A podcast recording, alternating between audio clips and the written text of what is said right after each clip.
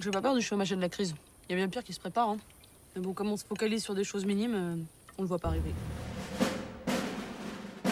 Il y avait la liberté, la douceur de vivre. euh, C'était vraiment le bon temps. faut sortir d'ici à tout prix. Écoutez, on va s'évader. C'est bon, la voie est libre. Vous là, qu'est-ce que vous faites?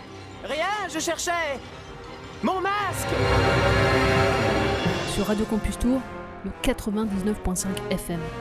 Au milieu de ce monde désespéré, il existe une oasis inattendue. Plan large. Je vais arracher ce bordel-là, je vais te le balancer par la fenêtre et mon copain Cheswick et moi, on se retrouvera dans ce hall. On ira dehors, s'asseoir dans un bar, sumecter la menteuse et admirer le match de coupe. Bah, bonjour à tous et à toutes, vous êtes à l'antenne du 99.5 FM Radio Campus Tour et c'est votre deuxième épisode de Plan Large. On est toujours euh, confinés, euh, un peu déconfinés quand même, hein, on a le droit de sortir maintenant, mais euh, on fait notre émission euh, toujours à distance, les studios sont, de radio sont fermés. Et dans votre émission euh, ce soir, je suis avec Jean-Pierre. Bonsoir Jean-Pierre, Hello tu vas bien? Vous m'entendez Oui, Ouais, vous m'entendez bien. Vous m'entendez bien J'ai un- nouveau casque tout rouge. Bah, Ouais, les auditeurs ne le voient pas, Bah ouais, ouais. mais il est tout rouge. hein. C'est celui qu'utilise Jean-Luc Mélenchon quand il joue à Fortnite. C'est un casque il de gamer en plus, hein Ouais, c'est ça, c'est celui de Mélenchon quand il l'utilise euh, pour Fortnite. euh, il me l'a prêté. Moi, je l'ai désinfecté hein, pour, Ah pour bah, pas j'espère choper la, mé- pour pas, bah, pas attraper la mégalomanie ou l'égocentrisme. hein. C'est- c'est- Voilà. Mais par contre, tes cheveux sont toujours aussi courts parce que lui, il est. Oui, c'est il ce que a j'allais dire, ouais. il a réussi Bah non, une petite queue de cheval. maintenant. Ouais. hein. Ouais, voilà. Mais, euh, Et il y a Charles aussi avec nous ce soir. Bonsoir, Bonsoir. Charles. Avec son casque de gamer aussi. Aussi, mais qui n'est pas allé chez le coiffeur depuis un moment. Et c'est- Et c'est pas le casque de Mélenchon non plus. Ah, non, non, mais non. lui, il a un vrai casque de gamer. Ouais. Exactement. Et ce soir, on vous parlera dans notre euh, discussion euh, voilà, de la semaine des films de distanciation sociale. C'est euh, c'est Jean-Pierre qui a eu l'idée du, du thème cette semaine et on a tous validé. Ouais, mais je m'en veux un peu parce que euh, c'est là qu'on voit qu'on n'est pas complètement professionnel parce que on aurait pu rebondir comme l'ont fait la plupart des médias sur le- la mort de Michel Piccoli et faire coïncider ça avec le jeudi de l'Ascension, hein, qui est quand même une fête Mm. religieuse, pour faire un, un thème autour des films religieux. Toi, tu, Ah ouais. tu aurais parlé d'Abbé Mouspam, euh, Charles de la vie de Brian, moi deux heures moins le quart avant Jésus-Christ. C'est vrai, c'est vrai. Si Et bah, suivant et aurait bah- parlé de Ah ouais. Jésus-Christ Superstar. ouais. On aurait Ouais. été au taquet. Ouais, bah tant pis. Ah ouais, ouais, ah ouais, Tant ouais, pis. ouais, ouais, Et ouais. on va quand même garder euh, cette euh, thématique parce qu'on euh, de la distanciation sociale puisqu'on a préparé quand même des films autour de ça et, euh, Ah bah oui. dernier, Oui, moment. euh, Non, non, euh, c'est Hein pas, voilà, on n'est pas des professionnels. Je veux dire, on n'avait pas préparé la nécro de Piccoli euh, à l'avance. Non, non. Mais on en a fait une qui passera dans l'émission. Enfin, une nécro, hein, plutôt un hommage. Bon, alors, bien que les médias n'en ont pas parlé, on a perdu Lynn Sheldon aussi, hein, qui est une réalisatrice américaine qui est morte cette semaine. Elle avait 54 ans. Elle n'est pas très connue, mais elle avait quand même fait un film qui avait un petit peu éveillé l'attention. C'était Ma meilleure amie, sa sœur et moi, en 2011. Puis sinon, elle avait écrit et réalisé quelques épisodes de séries comme Mad Men ou Clos. Voilà, elle est moins connue que Michel. Ah, ah non, il y avait aussi d'autres. euh, Oui, on voulait news. parler de la programmation de France 2, c'est ça? Ouais, France Télé, du coup, sur leur site internet, on pourra mettre le lien d'ailleurs sur euh, les réseaux. Euh, en fait, ils mettent en ligne gratuitement plein de films qui ont marqué la quinzaine des réalisateurs, qui n'aura pas lieu cette année. Et parmi tous ces films, bah, il y a Ma vie de courgette. Donc, si vous ne l'avez pas vu, il est gratuit, gratuit là sur, en bonne qualité d'ailleurs euh, sur, euh, sur France Télé. Il y a Henri de Yolande Moreau aussi que je vous conseille pour ma part. Et puis, on avait un autre, c'était La Fée d'Abel et Gordon. Après, tous sont bien, mais moi, c'est mes trois petits préférés là dans la, dans la liste. euh, Dans la liste. Et, et voilà, du coup, on va passer le, le l'hommage à, Michel Piccoli. Assassin Pollueur Fumier Dégueulasse, une ordure Macron Exploiteur Industriel Hypocrite Mercantile. Qu'est-ce que tu as, papy? Mais c'est ce salaud de Boutalo. Il en a profité pour vidanger ses cubes. On va mettre ça sur le dos de la grève. Fumier Salaud.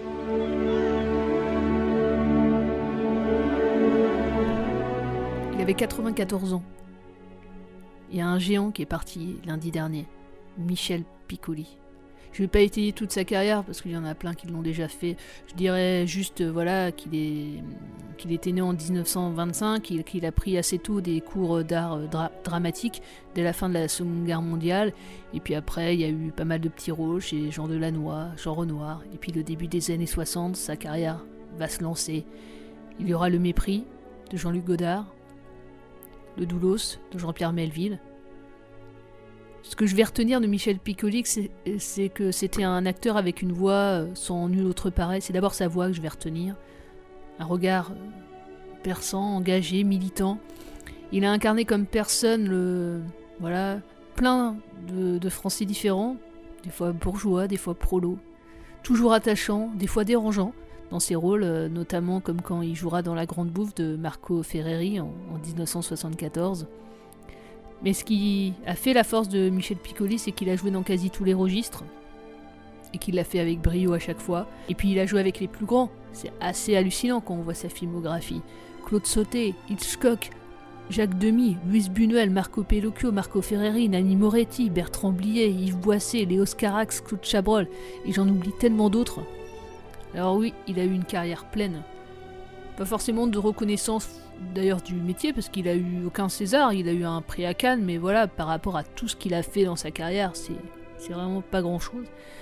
Mais l'importance, elle est vraiment ailleurs. Lundi, à l'annonce de sa disparition, tout le monde a salué l'immense acteur qu'il a été. Tout le monde a un souvenir précis de Michel Piccoli dans un film. Michel Piccoli, en fait, il, il- me bouleverse euh, quand il s'emporte, euh, comme dans Vincent, François, Paul et les autres. Il me fait peur dans Le Prix du Danger. Il m'enchante dans Les Demoiselles de Rochefort. Et pour moi, il restera à jamais euh, complémentaire du cinéma de Claude Sauté. Et notamment, voilà, le couple qu'il a formé avec Robbie Schneider dans Les Choses de la Vie. C'est peut-être le premier film, en fait, la première musique de Philippe Sard, voilà, que j'ai eu en tête quand j'ai appris sa disparition lundi dernier. C'est la première chose qui m'est venue, c'est euh, voilà, cette musique de Philippe Sard, cette chanson d'Hélène de Robbie Schneider dans Les choses de la vie. euh, C'est euh, pour moi c'est ouais, bouleversant, je sais pas trop quoi dire d'ailleurs, mais écoutez, on va la passer cette musique et vous allez peut-être comprendre pour ceux qui l'ont pas vue.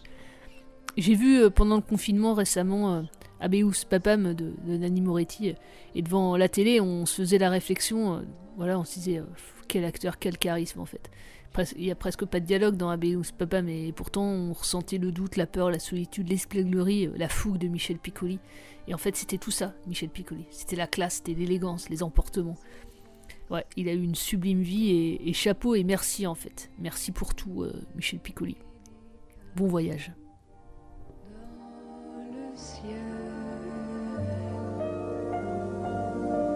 Je t'aimais tant, Hélène.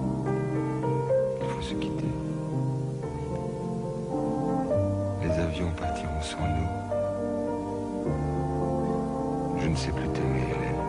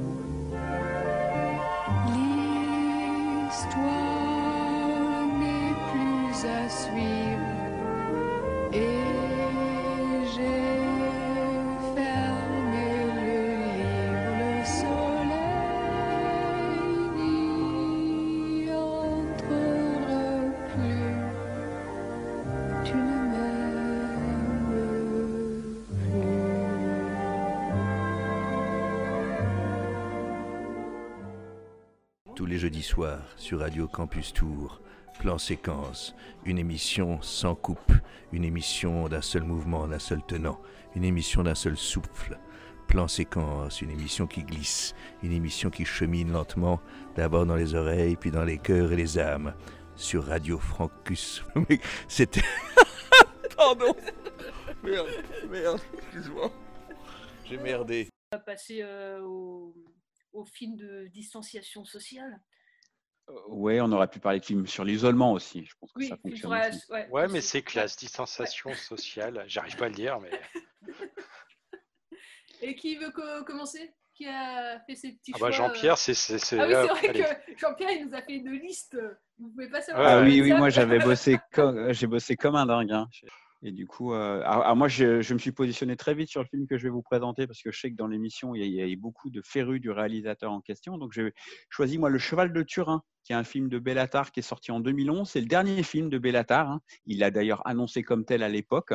Après 34 ans et une dizaine de films, il tirait sa révérence, estimant être allé au bout de ses intentions cinématographiques et ne voulant pas se répéter. Alors, pour ceux qui ne sont pas fans de l'émission et pas fans de Bellatar, qui est ce Bellatar? Bah, C'est un réalisateur que j'aime beaucoup, mais qui est assez peu connu du grand public, car il cumule, c'est vrai, pas mal de handicaps. Un, il est hongrois, il fait des films en noir et blanc, quasiment sans parole, et sa mise en scène est exclusivement composée de plans séquences, de longs plans séquences. Son cinéma est sublime, un peu comme une cathédrale, hein, puisqu'on est sur la thématique de la fête religieuse. Alors, à chaque fois, il va nous emmener dans un monde d'émotions où tous nos sens sont mobilisés. C'est aussi le cas pour le cheval de Turin. Il va pousser l'épure ici à son paroxysme avec un scénario ultra minimaliste et il va user un dispositif jusqu'à sa corde. Alors, je vous installe le film quelque part dans la campagne. Un fermier, sa fille, des pommes de terre, pas assez nombreuses, un puits, une charrette et un vieux cheval qui refuse de sortir, condamnant de facto les humains à dépérir. Dehors, un vent apocalyptique et une atmosphère de fin du monde oppressante. On assiste ici à la répétition pendant six jours, et le nombre n'est pas anodin ce film qui est bourré de références bibliques. On va assister à la répétition des gestes du quotidien, austère et captivant, à une tentative de départ, à cette fin du monde qui arrive finalement au septième jour, un final que je ne révélerai pas, mais qui renvoie à la question de quel sera le temps d'après, qui est d'ailleurs la question que pose sans cesse Bellatar dans ses films, et qui fait ici particulièrement écho à son parcours perso, puisque Bellatar s'arrête de faire du cinéma avec ce film-là. C'est aussi une question qui traverse actuellement beaucoup nos esprits. Quel sera le temps d'après le confinement? Le film dure 2h30. C'est une expérience cinématographique assez unique, sensorielle, immersive, euh, effrayante. On a un son qui est vraiment très important, qui est entièrement réalisé en post-production. Donc vous n'oublierez pas le vieil homme et le son qu'il fait lorsqu'il mâche ses pommes de terre. C'est vraiment inoubliable et je peux vous assurer que vous n'en sortirez pas indemne.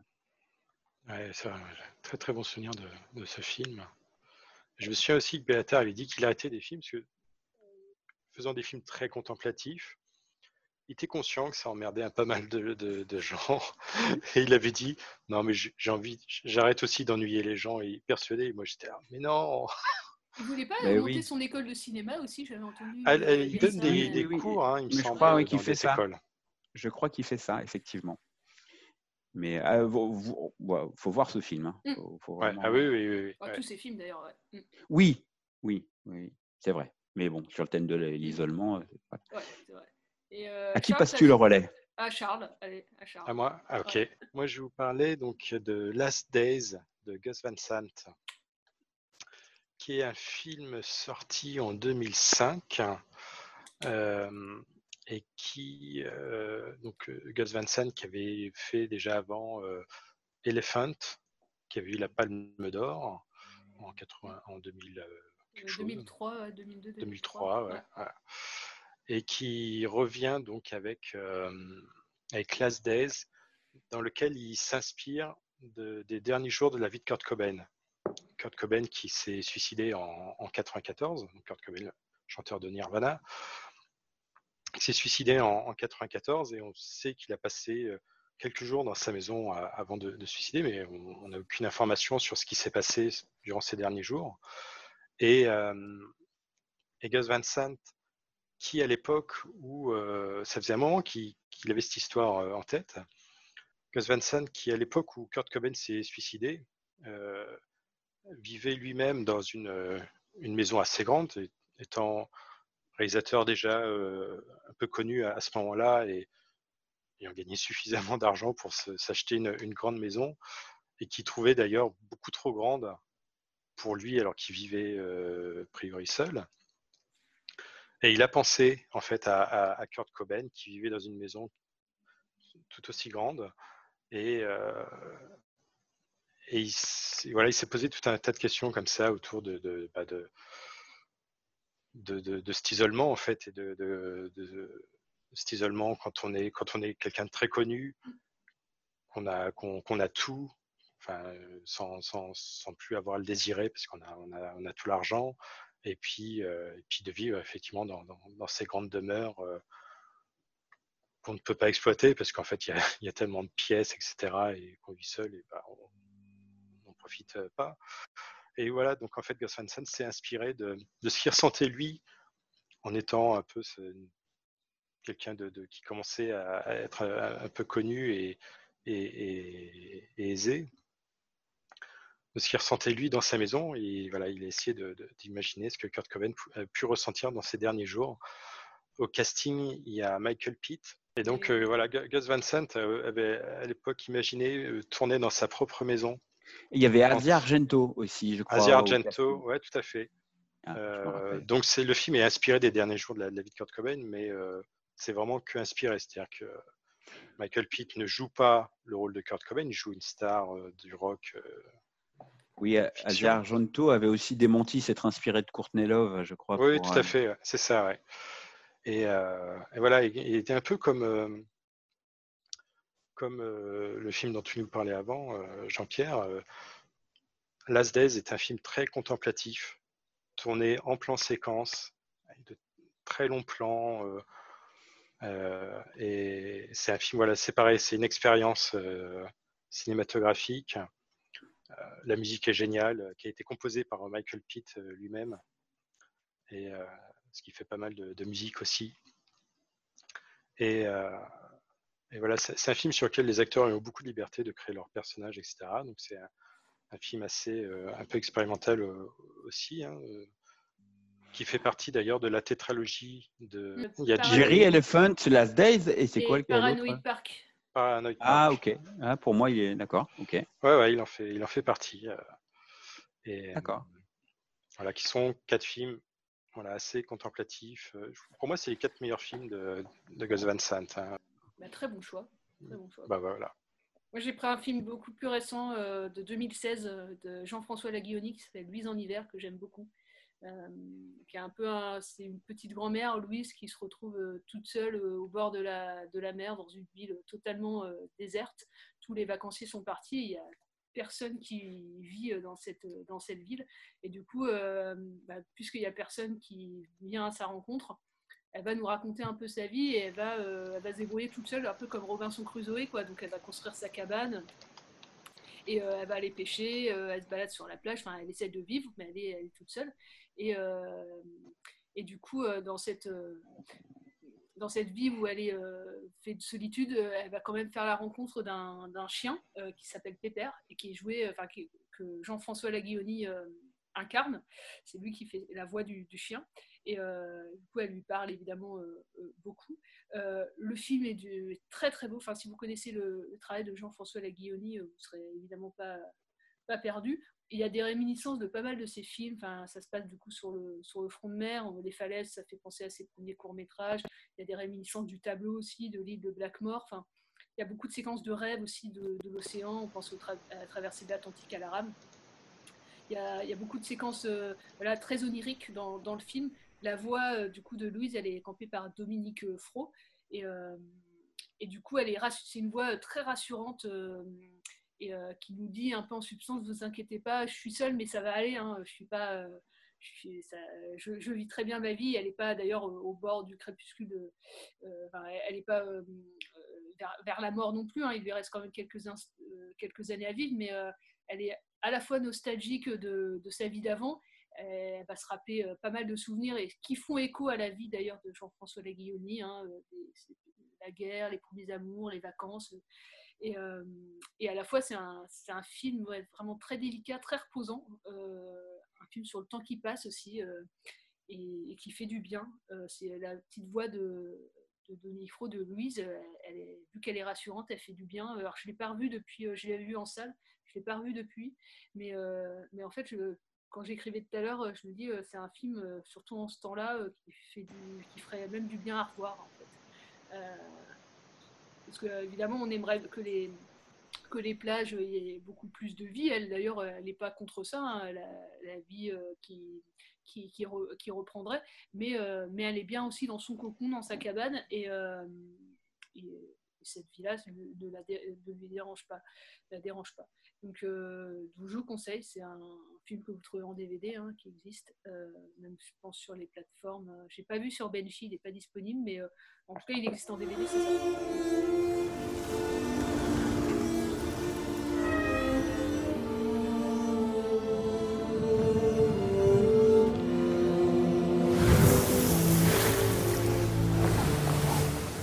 Je n'avais pas peur. J'étais contrarié.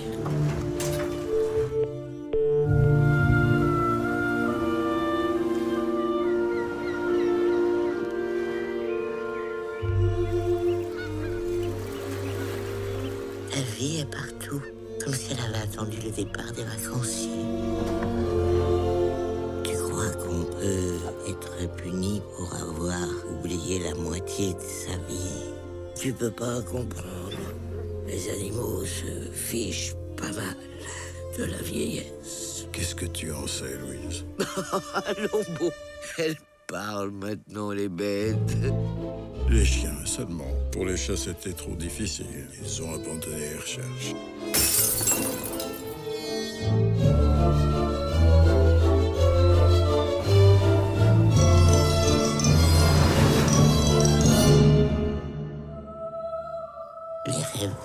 Je fais depuis quelques jours, est-ce que ce sont des souvenirs? Ça vient comme de petites vagues mystérieuses.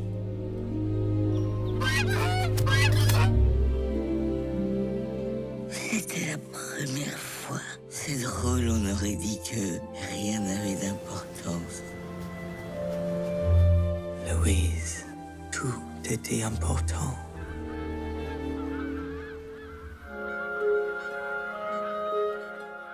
Jean-Pierre, du coup, tu voulais parler Alors, moi, je voulais vous parler d'un deuxième film qui s'appelle euh, Moon, euh, La face cachée, un film de Duncan Jones. Alors, Duncan Jones, je ne sais pas si vous le connaissez. Euh, il avait fait un, film euh, plus, connu après qui s'appelle Source Code en 2011. Et puis après, il n'a pas fait euh, grand-chose d'autre, d'ailleurs, d'intéressant. Et vous ne savez peut-être pas, c'est le fils de qui? De David Bowie. Et oui, vous ne le saviez pas, c'est le fils de David Bowie. Donc, il avait sorti ce film-là, qui est son premier long métrage hein, en 2009. Au casting, bah, il y a Sam Rockwell, puis c'est tout à peu près. Euh, alors, l'histoire, c'est sur la Lune, dans une ambiance assez froide et hostile, on a Frank, seul employé d'une grande entreprise qui va exploiter l'hélium 3, une source d'énergie révolutionnaire qui est disponible en abondance. Il va y être confronté à ses démons et à la solitude.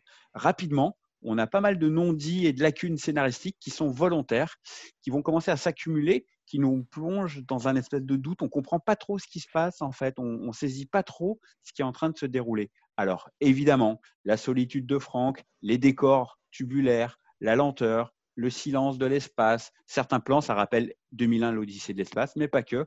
On pense aussi parfois à Solaris de Tarkovsky et Blade Runner de Ridley Scott. Donc autant vous dire, c'est quand même pas euh, des petits réalisateurs qu'on a là. Ce qui fait l'intérêt de Moon pour moi, c'est sa capacité à nous confiner dans un espace qui est assez étouffant et la seule en la seule compagnie d'un homme et de son petit robot intelligent, tout en apportant une large réflexion sur notre futur et sur le futur de la condition humaine, parce qu'ils sont abordés pêle-mêle le capitalisme qui broie les individus, la perte de libre arbitre, l'aliénation de l'individu, et il y a encore quelqu'un qui prend sa douche, et l'individu euh, qui sacrifie sa vie perso euh, à sa vie pro. Donc Duncan Jones signe un film assez minimaliste, intimiste, empreint de solitude, de mélancolie. Pour moi, c'est son meilleur film. Il parvient à exposer une vision assez réaliste d'un futur où l'homme est complètement déshumanisé. C'est illustré avec simplicité, discrétion, peu de moyens, mais beaucoup de maîtrise. Et toi, Charles, tu- du coup, tu as choisi un autre, euh, un autre film ou pas? Oui, euh, Alors, je ne sais pas s'il rentre vraiment dans, dans le thème de la distanciation so- sociale. Il en a dit pas mal, euh, Jean-Pierre, cet après-midi. Ouais, ouais, ouais, mais en fait, c'est, c'est... j'ai j'ai pensé à ce film pour son personnage qui, euh, qui n'est pas isolé, qui n'est pas seul, mais, euh, mais qui a un peu de. de un peu. Faut qu'on le devine. Non, non, non, pas du tout. Euh, c'est, c'est, euh, c'est les Elephant petites- Man. El- Elephant Man. Non, c'est les petites fugues de Yves Yersin. Ah bah, je oui. Ah là Voilà. là, ah oui, on le personnage, il, il est, il est assez étrange et il se différencie vraiment de, des gens qui sont autour de lui. Et donc, euh, il, se- il se pas met un peu de côté quand même d'une certaine manière. Donc, euh, Les Petites Fugues, donc un film de Yves Yersin qui est sorti en 1979, un film français. C'est d'ailleurs le quasiment, je crois, le seul long métrage de fiction de ce réalisateur Euh, qui a ouais, réalisé surtout des documentaires euh, ethnologiques dans les années euh, 70 surtout, mais euh, après il n'a pas euh, énormément euh, tourné après les, les années 80. Euh, et donc ça parle d'un petit vieux qui s'appelle Pip et euh, qui, euh, qui travaille dans une ferme depuis, depuis très longtemps. Il aide à, à tout faire. Et, il, est, il vient de, prendre sa retraite, donc il continue à travailler dans, la ferme, il vient de toucher pour la première fois sa retraite. Et, avec cette première, première somme d'argent, il va s'acheter un vélo moteur qui ne sait absolument pas conduire, mais il, je sais pas, il fait une fixette tout d'un coup en fait sur un vélo moteur, il s'achète un vélo moteur et, euh, et finalement euh, quelqu'un de la ferme lui, lui apprend à, s'en servir et dès qu'il va commencer à savoir euh, conduire son vélo moteur, bah, il va partir comme ça, faire des, des grandes balades tout seul, des grandes escapades jusqu'à ne plus travailler dans, la ferme en fait, à laisser de côté ses tâches. hein. Il est toujours censé les, faire, mais euh, il commence à vivre sa vie euh, comme il en a en- envie et, euh, et c'est vraiment un, film qui est, absolument génial, qui est a une réalisation, une mise en scène assez particulière. Le personnage, il est vraiment très très attachant et il va lui arriver tout un tas d'aventures à, ce petit monsieur, tout en, étant un peu rejeté quand même par les autres. Enfin, pas vraiment rejeté, mais les gens, ils, ils comprennent pas tout d'un coup euh, qu'est-ce qu'il a, quoi. Il- les gens pensent qu'il pète un plomb, quoi. Donc, euh, donc ouais, un film qui est vraiment une, qui est vraiment très très beau. Euh, je l'ai vu une fois au cinéma. il, est- il était ressorti il y a quelques années, restauré, etc. Et ça m'avait vraiment mis une, une claque. Je savais pas du tout de quoi il, il s'agissait. Ouais, moi aussi, Et, je comme ça. ah ouais, ouais. vraiment, une, surprise, une- ouais. une Mm. surprise. Je n'avais absolument jamais entendu parler de ce film et c'est vraiment un, un film euh, extraordinaire, je trouve. Et les gens, d'ailleurs, enfin, je m'en souviens quand on l'avait projeté, et les gens ne le connaissaient pas et avaient été ravis de découvrir ouais ce film. ouais. Ah ouais, ouais, ouais. Non, il y a des scènes qui sont vraiment très très belles. hein. Je pense entre autres euh, à une scène où, euh, où il, reprit- il reprend un peu le travail dans, dans, dans la ferme et puis d'un coup, en fait, il y a- il y, a un planeur qui passe au-dessus de la ferme. Et euh, il a jamais vu un planeur de sa vie, quoi. Trouve ça dingue. Donc il prend son vélo moteur, il va à la poursuite de ce planeur. Il y a toute une séquence comme ça où, où il suit euh, comme il peut depuis, le, depuis son vélo moteur, depuis la route, le, planeur en l'air, jusqu'à essayer d'aller voir jusqu'où jusqu'où il va en fait. Et c'est vraiment une très très belle scène, cette, euh, cette sorte de poursuite euh, entre lui et le, planeur. Voilà, ouais, les petites fugues de Yves Yersin.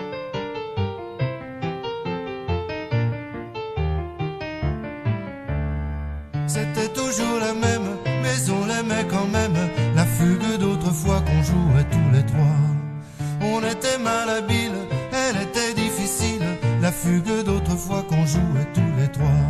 Et Léonore attaquait le thème au piano. On trouvait ça tellement beau qu'on en oubliait de jouer pour l'écouter. Elle s'arrêtait brusquement et nous regardait du haut de son tabouret. Elle disait reprenez à ré. C'était toujours la même, mais on l'aimait quand même. La fugue d'autrefois qu'on jouait tous les trois. On était mal habile, elle était difficile. La fugue d'autrefois qu'on jouait tous les trois. Souviens-toi qu'un violon fut jeté sur le sol, car c'était toujours le sol qui gênait Nicolas quand il était bémol. Quand les voisins commençaient à manifester, c'était l'heure du goûter. Salut Jean-Sébastien et à jeudi prochain. C'était toujours la même, mais on l'aimait quand même. La fugue d'autrefois qu'on jouait tous les trois. On était malhabiles, elle était difficile. La fugue d'autrefois qu'on jouait tous les trois. Un jour, Eleanor a quitté la maison en portant le diapason. Depuis ce jour, nous n'accordons plus nos violons. L'un après l'autre, nous nous sommes dispersés. La fugue seule est restée. Mais chaque fois que je l'entends, c'est le. C'était toujours la même, mais on l'aimait quand même. La fugue d'autrefois qu'on jouait tous les trois. On était malhabiles, elle était difficile. La fugue d'autrefois qu'on jouait tous les trois.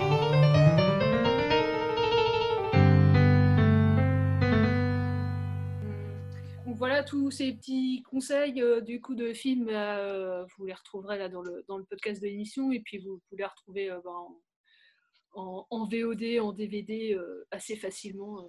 Du coup, c'est des films qui, qui existent, qui sont facilement trouvables, même les petites fugues. Ah, les- les- oh, je suis pas sûr, les petites fugues. À mon avis, il va falloir. euh, Alors moi, je l'ai, je, je l'ai trouvé en Blu-ray, une- pardon, une édition allemande.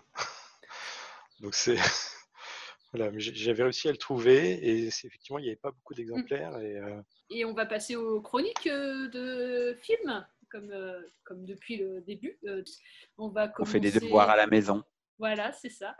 Et euh, on va commencer. Bah, je crois que la semaine dernière, on a commencé par Jean-Pierre, donc on va alterner. On va Ouais. commencer par Charles. ouais, c'est moi. On continue par Car- euh, sur Carpenter, là. Toujours. Tout à fait, voilà. On est toujours à Los Angeles. Los Angeles 2013, Escape from LA. Ça marche. Allez, c'est parti. Bonjour à toutes, bonjour à tous. Cette semaine, je vous emmène dans l'arrière-cuisine de l'émission. Vous savez que Charles réalise des chroniques d'une qualité incroyable, mais vu que c'est un garçon très très organisé, il s'y prend toujours au dernier moment et on a toujours la crainte, comme c'est déjà arrivé, qu'il ne rende pas sa chronique dans les temps. Donc, eh bien, la patronne me demande systématiquement d'enregistrer une chronique qui va servir de doublure au cas où Charles ne rende pas sa copie. Cette semaine, il a rendu sa copie. Pour autant, je tenais à vous faire profiter de mon travail de doubleur. Voici donc la chronique dans le style de Charles. On s'y croirait.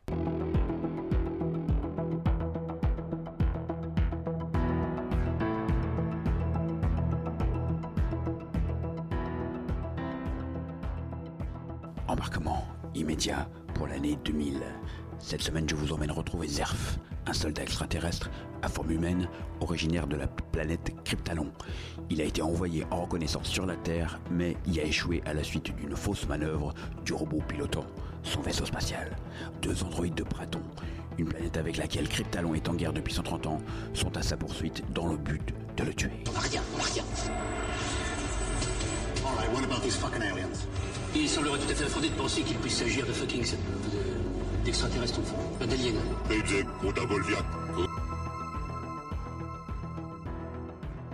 Je vais donc vous parler cette semaine de l'extraterrestre, un film de Didier Bourdon sorti en 2000, une comédie de science-fiction, un film assez incroyable avec des dialogues d'une puissance phénoménale. Viens, frère un peu débile. Bonjour. Lâche la main, lâche. Si vous avez peur que je vous viole, j'ai pas dit ça. Une mise en scène rappelant Terminator et E.T., parfois même le mythique La soupe aux choux, ce film est monumental. À l'époque, il est complètement incompris. Pour autant, je vous invite quand même à le regarder, parce qu'en 20 ans, il n'a pas pris une ride. Fais-moi le malin, là, hein Pourriture de robot. Cela fait plusieurs semaines que je vous parle des films de John Carpenter. Et après une invasion d'extraterrestres, d'un commissariat pris d'assaut par un gang, d'une voiture possédée par le diable, d'un brouillard hanté, d'un prince des ténèbres pas cool, force est de constater qu'il ne fait pas bon vivre dans l'Amérique de John Carpenter. Aujourd'hui, nous retournons à Los Angeles en 2013 et un conseil, restez chez vous.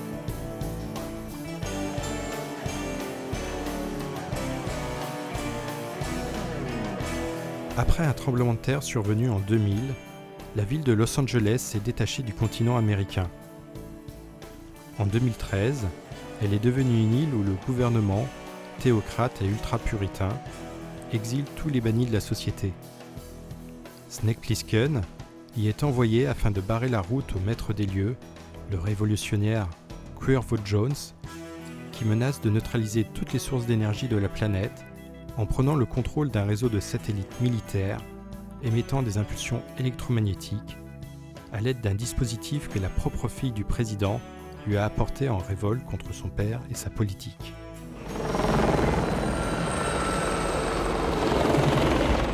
Los Angeles 2013 réunit un casting détonnant.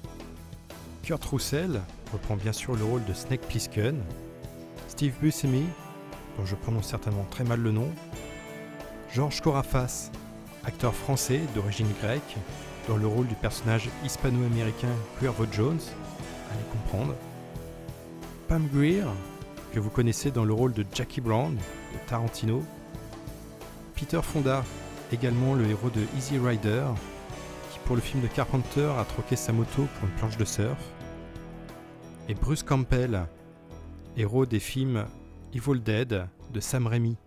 That Snake Plissken? What'd you expect? I don't know, he just looks so retro. Kind of 20th century. Good old days.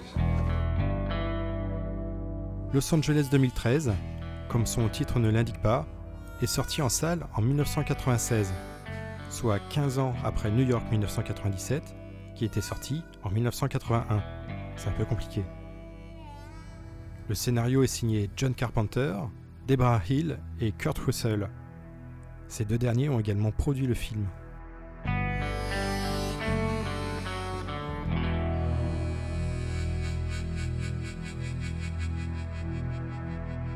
By the way, who gives me the antidote? A medical team will be standing by. Neither one of you? No. Good. Los Angeles 2013 n'est pas vraiment une suite de New York 1997.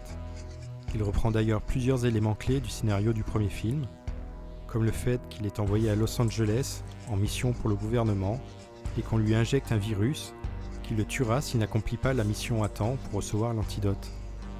D'autres scènes sont similaires entre les deux films. C'est grâce à Kurt Russell que le film a pu être produit, étant très motivé par le projet et voulant absolument reprendre le rôle de Snake Plissken. Snake Plissken, qui a d'ailleurs inspiré Hideo Kojima pour la création du personnage Solid Snake, héros de la série de jeux vidéo Metal Gear Solid. Pour moi, Los Angeles 2013 est meilleur que New York 97. Il est plus rythmé, plus fun, plus épique, plus mature. John Carpenter lui-même pense que le film est bien meilleur que le premier. Hey! I promised you tonight was be special. I also promised you one last great spectacle of death here in this historic arena. Now you will see that death. I give you the death of Snake Plissken! Tourné avec un budget de 50 millions de dollars, le film utilise beaucoup d'effets spéciaux numériques, pas encore très au point au milieu des années 90. Il ne vieillit pas très bien de ce point de vue. Los Angeles 2013 n'est pas un film qui se prend au sérieux et il reste très fun à voir encore aujourd'hui. Comme d'habitude, John Carpenter compose la musique du film, ici avec Shirley Walker. Los Angeles 2013 est assez difficile à trouver en DVD et encore plus en Blu-ray. Si jamais vous trouvez le Blu-ray, merci de l'envoyer à Radio Campus Tour, adressé à Charles. Prenez rendez-vous chez votre psy, car la semaine prochaine, nous retrouverons John Carpenter dans l'antre de la folie.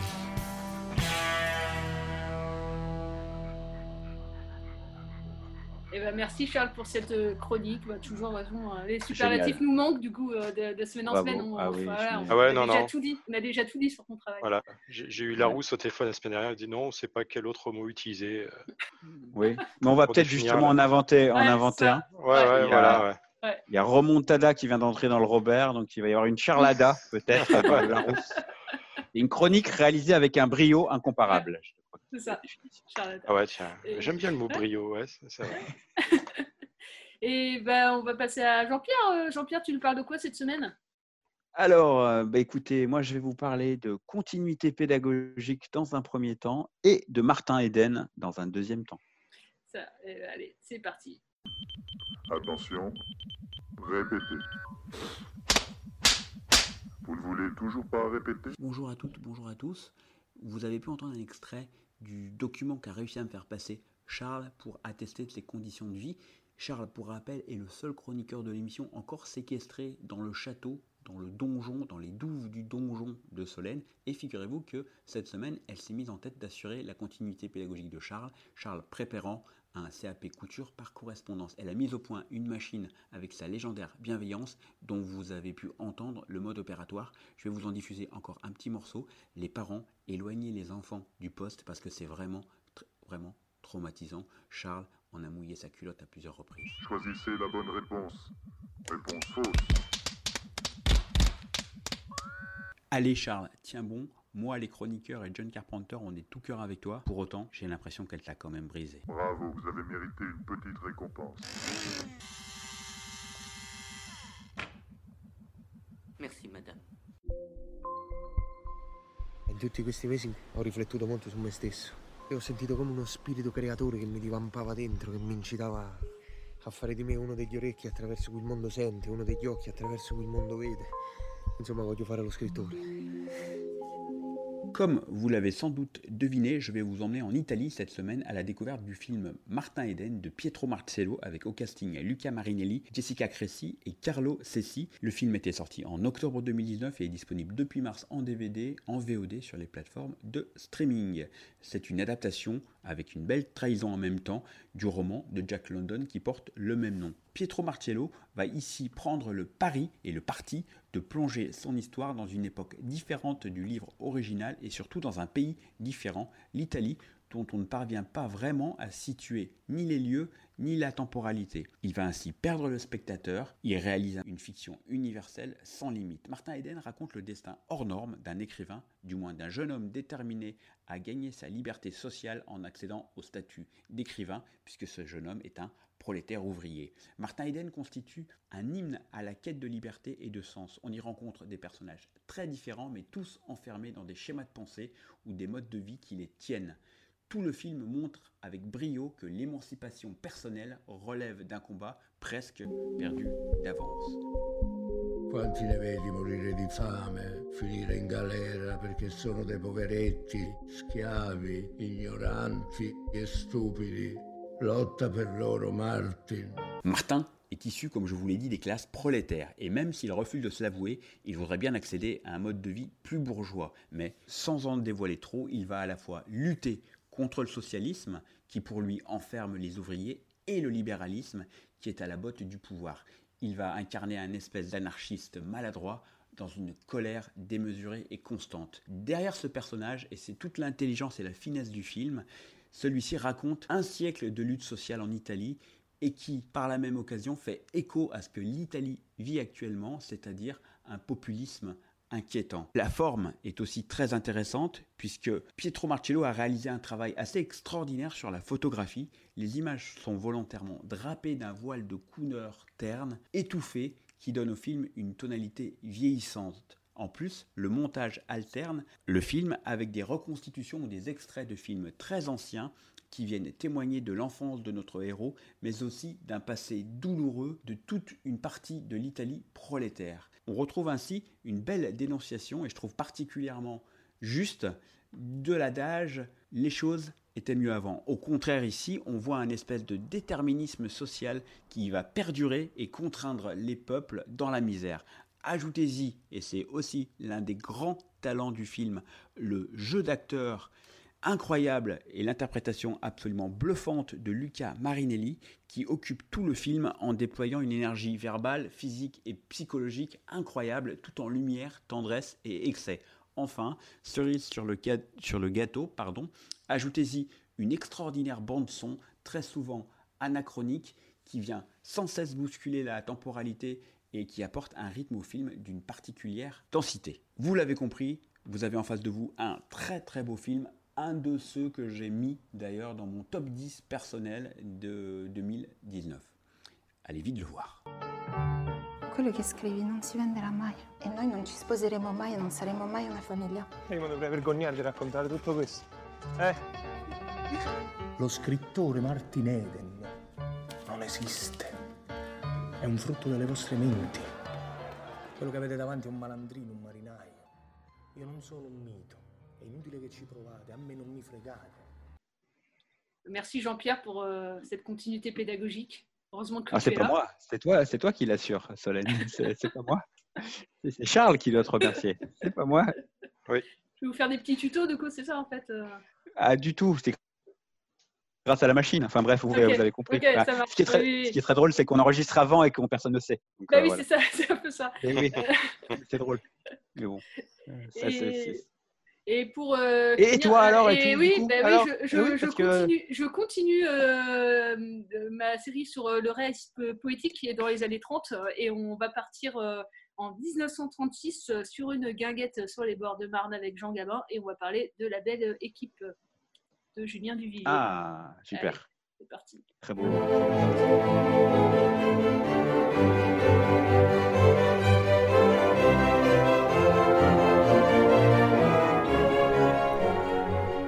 Deuxième épisode de notre série dédiée au réalisme poétique, et cette semaine, j'avais envie de vous parler d'un réalisateur assez phare des années 30, 40, 50 qui s'appelle Julien Duvivier.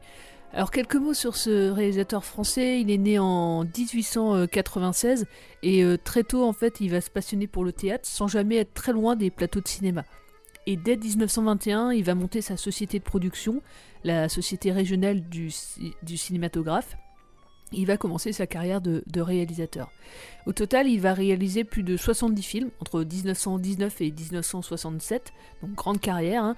Quelques films qui feront date Pépé le Moco, Voici le temps des assassins, La fin du jour et euh, La belle équipe. Et de tous ces films, La belle équipe tient vraiment une place euh, à part euh, dans sa filmographie. Pour moi, c'est un un de mes préférés. Premi- premièrement parce que l'écriture, le scénario est signé euh, Charles Spack, il en signera d'autres pour lui, mais c'est un immense scénariste de l'époque qui au moment d'envoyer d'ailleurs le, script à Julien Duvivier de, de la belle époque, et il est en train aussi d'écrire le scénario de la grande illusion. C'est vous dire un peu le niveau du bonhomme, et puis il va en signer pas mal. Et euh, en fait c'est bien simple, hein. avec Jacques Prévert, euh, ils écriront à eux deux presque tous les films marquants des années 30 du cinéma français. Voilà, quand vous voyez euh, les, titres des, films euh, des, années 30, euh, vous pouvez être quasiment certain que s'ils ont fait date, c'est qu'ils ont été écrits par Jacques Prévert ou euh, Charles Spack. Alors, Julien Duvivier, faut bien le savoir aussi, il n'était pas vraiment considéré comme un cinéaste engagé comme Jean Renoir a pu l'être, et pourtant dans la belle époque, euh, même si c'est pas un film militant, mais ça représente euh, quand même euh, une époque, un esprit, celui du Front populaire, même si ça n'a pas été vraiment pensé pour ça, mais a posteriori, dans l'histoire en tout cas du, cinéma, on peut avoir des, réminiscences en voyant ce film du, du Front populaire. Alors de quoi parle la belle équipe? Bah, De cinq copains qui sont tous au chômage et qui vont gagner à la loterie. Alors si chacun euh, bah, aurait pu partir avec une somme d'argent, voilà, ils auraient pu séparer cette somme d'argent, dépenser chacun ce qu'il voulait avec. Bah, L'un des, des camarades a une toute autre idée, celle euh, de, de regrouper cet argent pour réaliser un rêve en commun, acheter un terrain et construire une guinguette. Alors dans ce film, on voit à la fois que le collectif peut être euh, ruiné euh, par des envies individualistes, des histoires d'amour peuvent être euh, peuvent mettre à mal une aventure. Rien de nouveau, hein, mais Julien Duvivier montre une utopie possible au cœur d'une époque, comme un témoignage historique. C'est le début des congés payés, les gens ont envie de renouer avec la fête, après des années de crise, d'après-guerre, une bulle enchantée, avant que la population ne soit confrontée aux affres de la Seconde Guerre mondiale. Mes copains et moi, on restera, vous comprenez Vous croyez que je vais rester longtemps vous héberger à l'œil Vous ne payez rien On est chômeurs Qu'est-ce que tu vas faire Je ne sais pas, je n'ai plus un sou. Tu vas rester avec nous. Dis donc, mon Dieu, la loterie nationale hein On a gagné Oh, bon Dieu, bon Dieu On a gagné 100 000 belles Notre dixième est sorti à la loterie. Sans blague. 20 000 belles chacun. Va chercher du mousse de rapport Il a gagné 20 000 balles, mon pote de riche Ah, c'est merveilleux. Avec toi, tout s'arrange toujours. On veut tous la même chose.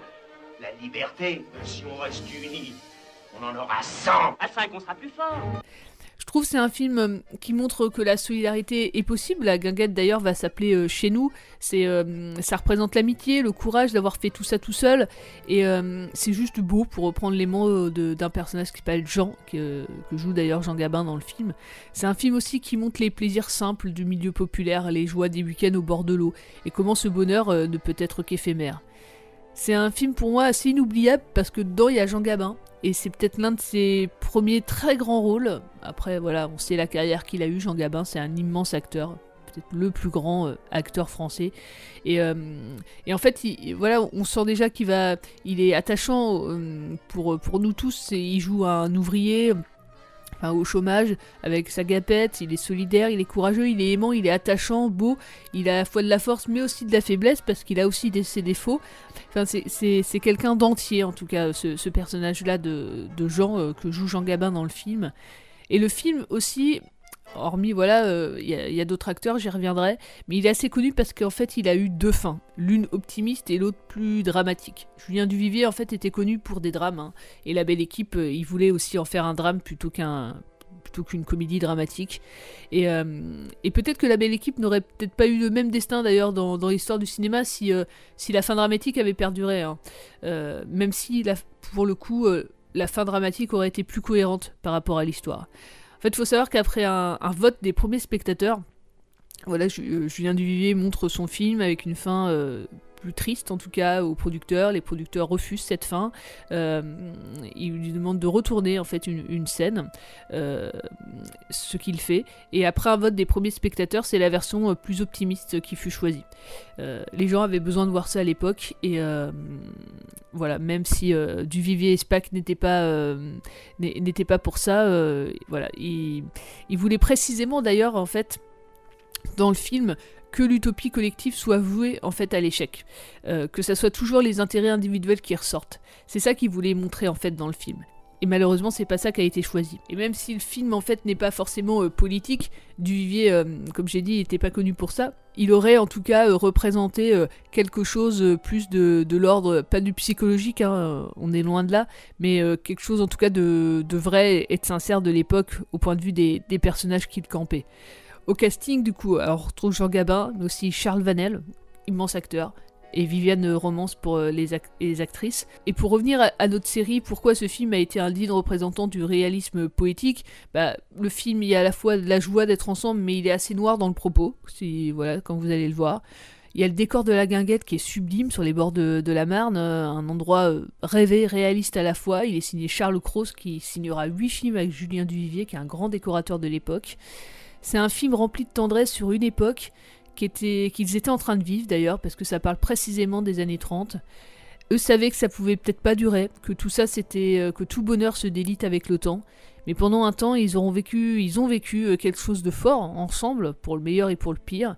Et, euh, je trouve ça juste beau, comme voilà, on s'extasier des bonheurs simples. et c'est un film là-dessus, et ça fait du bien. Euh, donc, euh, donc je vous le conseille. Voilà, si vous le, si vous l'avez pas vu, c'est un, voilà, le genre de film juste qui fait bien, malgré voilà, effectivement que que le propos est, loin d'être euh, enchanté pour autant. Le film existe, comme j'ai dit, en Blu-ray, en DVD. c'est l'un des films, pour moi, les plus importants à mes yeux des années 30. Euh, Il y en a évidemment d'autres. Et l'autre, c'est, je vous en parlerai la semaine prochaine, parce que c'est un de mes films aussi préférés de ces années-là. C'est un film de Jean Vigo qui s'appelle La Talente. Voilà, à la semaine prochaine. Du lundi jusqu'au samedi pour gagner des radis. Quand on a fait sans entrain son boulot quotidien, subit le propriétaire, percepteur la boulangère, et trimballer sa vie de chien. Le dimanche vivement, on file à nos gens, alors brusquement tout paraît charmant. Quand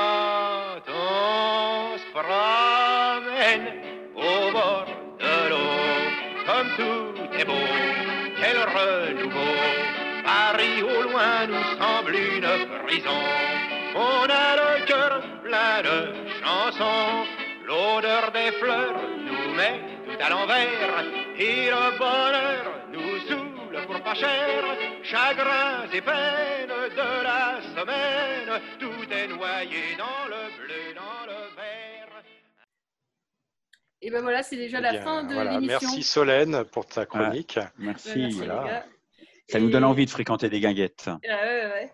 Et, et ben c'est vrai, c'est déjà la fin du deuxième épisode de Plan Large.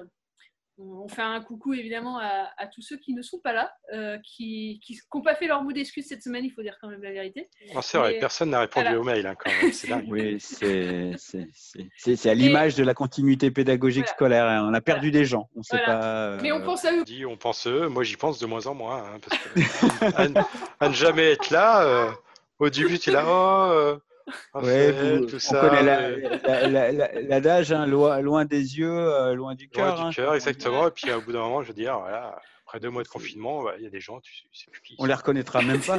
Ah, Et, euh, mais- et puis on va être là du coup la semaine prochaine euh, pour le troisième épisode de Plan Large. Voilà, on parle, je sais pas encore, bah, le thème, la thématique, on, on verra. hein, On va on bra- brainstormer, on, Oui, on brainstormera. On Ça sera un lien, en lien avec le confinement. Mais... Oui. Et est-ce qu'on dit au revoir à un moment donné du coup aux auditeurs? Oui, Ouais. euh, c'est vrai. Ouais. Oui, oui, Comme euh, oui. On retarde ce moment-là parce qu'on Bah les adore. ça, bah ouais, et c'est ça. Bon. On dit au revoir alors, du coup On dit au euh, revoir. Ouais, on va dire au revoir. Ouais, on dit, on dit au revoir, au, re- au revoir euh, les auditeurs. Non, Au- on revoir. plus- Au revoir. On fait plusieurs au revoir. Au revoir. Ouais, moi, je vais faire le, le revoir à la, à, à la Valérie bah, moi, Giscard je- d'Estaing, un peu. Au revoir. Au revoir. Au revoir. Vas-y, fais-nous ton meilleur au revoir, Charles. Fais-nous un au revoir à la, à la Carpenter un peu. Pour Radio Campus Tour, au revoir. C'est John Carpenter. Ah, c'est pas mal. c'est vrai. Complètement c'est nul. bien. Non, Oh. complètement nul. non. Ah, non, Ouais, c'est rebaptisé direct ça. Je sais pas. Je sais pas, on a, le- on a le sentiment, euh, ouais, Ouais. que- comme si, comme si quelqu'un. C'est vrai, pour euh, la, la- la prochaine émission, on pourrait s'enregistrer sous la douche. Sous la douche. Ouais, Ouais, avec les micros, ça- mais on peut... avec qui coule, oui. Bah après, pendant une heure, bon. euh, Quel talent. Ouais. Ouais, ben là, là, on entend la douche là. Moi, j'entends que dalle. hein. C'est c'est dans votre tête, la douche. Et c'est pas toi, non? Regarde, tu, tu commençais déjà à l'époque à, à avoir un peu le contrôle sur les autres élèves. euh, Totalement. Ouais. Totalement. Totalement. Ouais, ouais. Ah, je sais, j'étais déléguée de classe au collège. hein. Ah voilà, Ah, mais j'en voilà, étais mais ça, ça j'en étais sûr. Ça- C'est tellement évident. Ouais, syndicaliste étudiante après. Non, euh, euh, après, non, non. Par contre, au lycée, euh, non. Euh, au collège, j'arrivais, Ouais. c'était c'est un petit collège. Après, au lycée, c'est Balzac, euh, c'est trop gros. euh, Les gens, euh, j'étais fondu dans la masse. Non mais Voilà, ouais. la, la- la- la mise en abîme est tellement forte que la semaine dernière, on a même fait un bêtisier au moment de la diffusion, puisqu'on a commencé par vous diffuser une, re- Ouais. une rediffusion. Oui, ouais. On ça, c'était. Oui, c'est vrai. ouais. Ouais. Et là, je peux vous dire que là, on pousse le concept de surréalisme à un niveau. Ça. Voilà. Il n'y a pas le monsieur derrière qui dort. Ouais. euh, Ah, c'est ça surtout qui manque. hein. C'est les gens qui ronflent Bah, dans une salle de cinéma. c'est ça, c'est ça. Ou les enfants Ouais, qui. alors moi ça m'arrive, alors je vais pas acheter la pierre. hein, euh, oui, mais toi, tu es dans le métier, c'est un peu normal. euh, voilà, ouais. Voilà, il reste un peu de temps, il est 19h56 et, et- et des brouettes. J'ai pas eu le temps euh, de vous parler du deuxième film de distanciation sociale que j'avais euh, choisi. Je vais juste vous passer la musique. C'est une musique de Bernard Herrmann qu'on peut entendre dans le film Taxi Driver de Martin Scorsese. Si vous n'avez pas vu le film, hum, bah regardez-le et puis comme ça vous comprendrez pourquoi j'ai choisi. Et puis pour ceux qui l'ont déjà vu, je pense que vous comprenez par vous-même pourquoi j'ai choisi ce film pour la thématique du jour. Je vous dis ciao, à la semaine prochaine.